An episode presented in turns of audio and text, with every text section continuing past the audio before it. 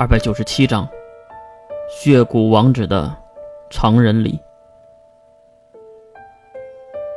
血族以血为本，恶人以心最狠。宁静的山头上，微风拂过，男人将一勺清水倒在了眼前的大理石石碑上，然后将木勺轻轻的放在了木桶里。他们会喜欢这里的。一旁的银发少女月看着墓碑上的照片，说着：“从两个人被杀，已经过去一个星期了。大厦倒塌，选秀女的事儿也是拖到了现在。而这次再来看母女，也是月的最后一次了。今天，你就要去血族的总部了。”恐怕我们以后很难相见了。郑小英面露忧愁，惹得月走过去，伸手掐了他一下。干嘛？人死不能复生，生者要带着逝者的意志活下去，一代传承一代。你没有看到那石碑上刻的那些碑文吗？郑晓无奈的摇头。唉。我说的是你。我来到这边，没交过几个真心的朋友。你们三个，算是相处的最好的了。而郑晓看向了石碑，而现在，你也要走了。越听到这就不高兴了。去你妈的！咒老子，老子还没死呢！笑你妈！一边说，越伸出小腿对着郑晓那粗腿就踢过去。当然，郑晓根本没当回事儿。不是，我就想知道啊，就你这个性格，王子能看得上你吗？你给人家当丫鬟都不可能要你吧？被嘲讽到的月小眼睛一斜，老子长得好看。哼，确实，你也就这么一个优点了。月又是伸出了小腿儿。踢向郑晓，逝者为大，你能不能别在这里笑啊？而且还笑得这么高兴，不知道的还以为你是凶手呢。即使越这样说，郑晓还是带着开心的微笑，转头看向石碑上那两幅照片。其实照片是从三人的合照中剪下来的，那第三人就是郑晓。没事的，他们会理解的。如果他们还活着。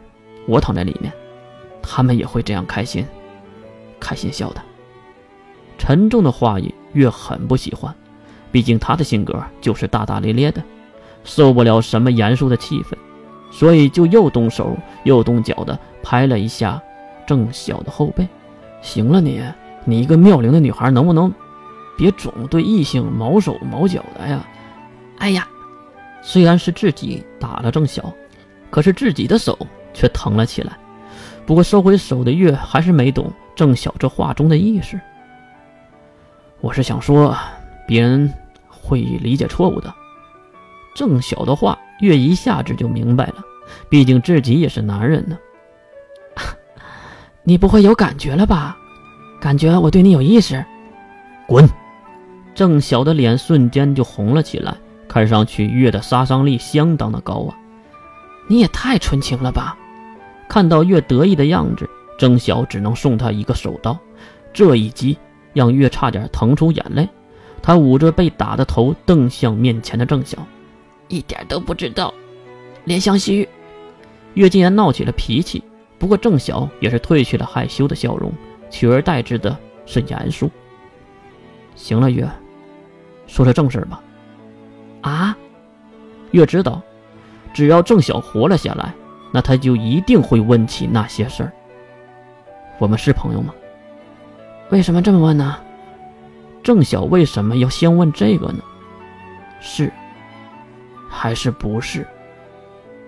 咄咄逼人的表情和口气让月只能点点头。是。那我就肆无忌惮的问了：你知道那个金光男，知道我说出全部的名字就会有危险，知道我会有这次灾难，对吗？一连串的问题让月不知道该怎么回答。首先，我要和你道歉，郑小哥，我并不知道你说出的名字会有这次灾难，只是推理出了所有的可能性而已。不过，这件事儿关系重大，我能说的也很少。郑晓皱起眉头，听的也是云里雾里。好，那你说你能说的，我一点点的问。月也是感谢了郑晓的理解，跟着点头。那，那个金光男是什么人？三。